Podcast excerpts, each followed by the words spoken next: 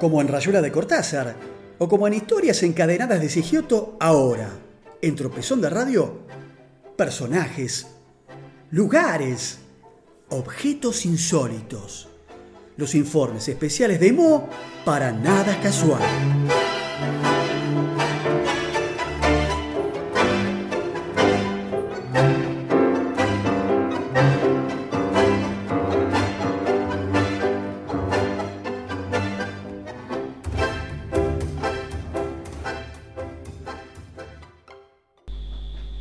Llegamos al cierre de este tropezón de Radio 25 y como les adelanté al comienzo, estamos recordando los 100 años de la radiofonía argentina que se cumplirán este próximo 27 de agosto.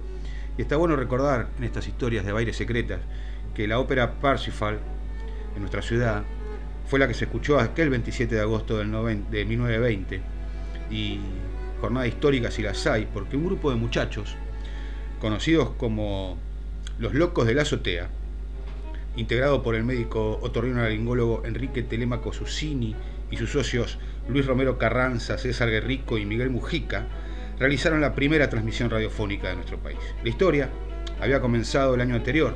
El desarrollo de la Primera Guerra Mundial había detenido el avance de la radio en Argentina. Había muy pocos radioaficionados. Uno de ellos, Susini, había sido enviado a Europa por el Ministerio de Marina para estudiar los eh, gases asfixiantes que se habían utilizado eh, durante la guerra. Este viaje a Francia fue aprovechado por él para adquirir algunas válvulas elaboradas por el ejército francés que permitían una recepción superior a la del sistema a galena y una más pura eh, emisión de los sonidos.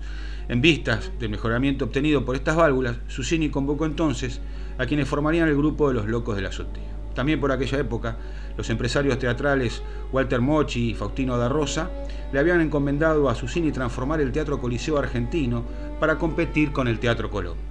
Al médico se le ocurrió que uno de los medios para tal competencia sería transmitir las funciones del teatro en forma directa mediante la radiofonía. Los preparativos fueron arduos, en especial el montaje de los generadores de alto voltaje, la antena quedó instalada en la torre izquierda del teatro y en la cúpula de una vivienda en la esquina de las actuales Marcelo T. Alvear y Libertad.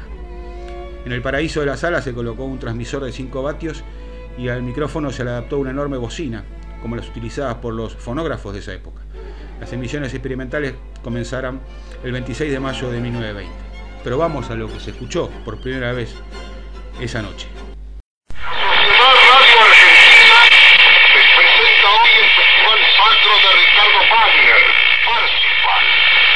La actuación del tenor Mastri, la soprano argentina Sara César, todos bajo la dirección de Félix von Wingardner, secundados por el coro y orquesta del Teatro Constanzi de Roma.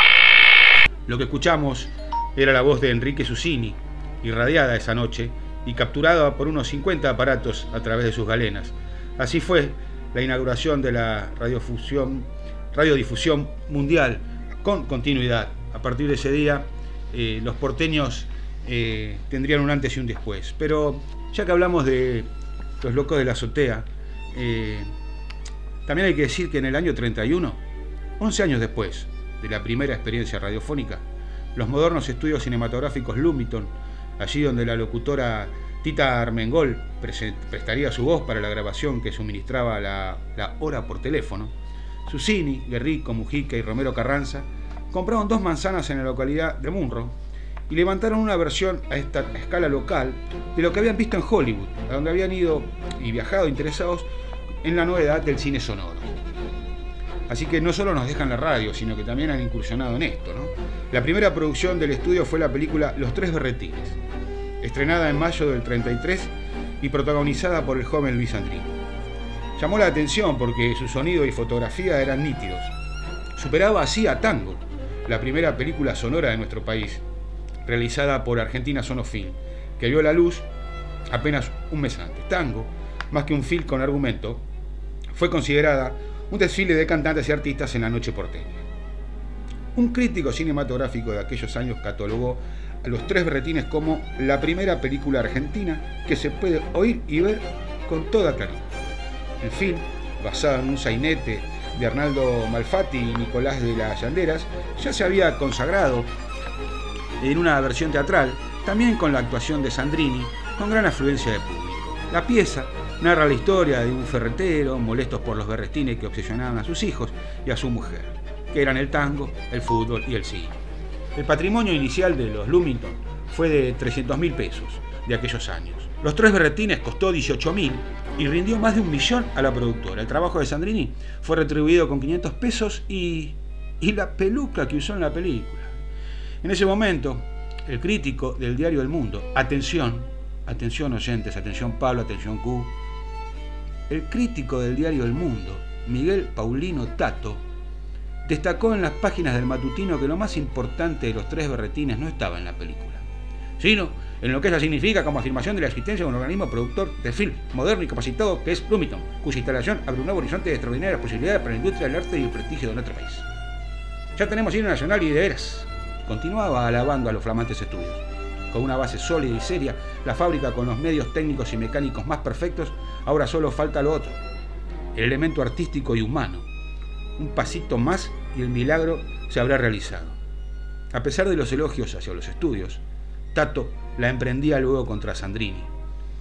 Si bien destacaba sus dotes histriónicas, cierto es que para lograr esa comicidad no se ha respetado y reparado en recursos y que a veces hay chistes escabrosos de evidente mal gusto.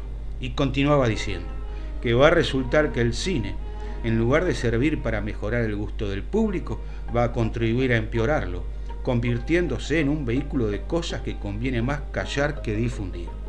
Lo mismo sucede con el abuso del lunfardo, pues fuera de nuestro ambiente la gente tendrá que usar diccionario del lunfardo para entender esos diálogos espesos de exostismos porteños, concluía.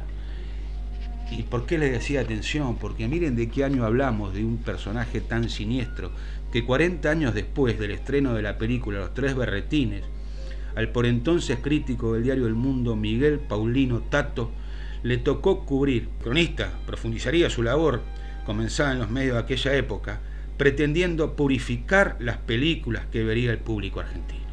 El primero de septiembre del 74, Tato fue nombrado interventor del ente de calificación cinematográfica por la presidente María Estela Martínez de Perón, cargo en el que sería luego confirmado y ratificado por el gobierno de facto del dictador asesino Jorge Rafael Videla.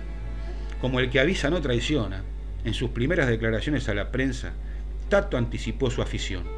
La censura bien ejercida es higiénica, cura y desinfecta las películas insalubres, estirpándoles tumores dañinos que enferman al cine y contaminan al espectador. La censura no mutila ni resta valores, elimina impurezas.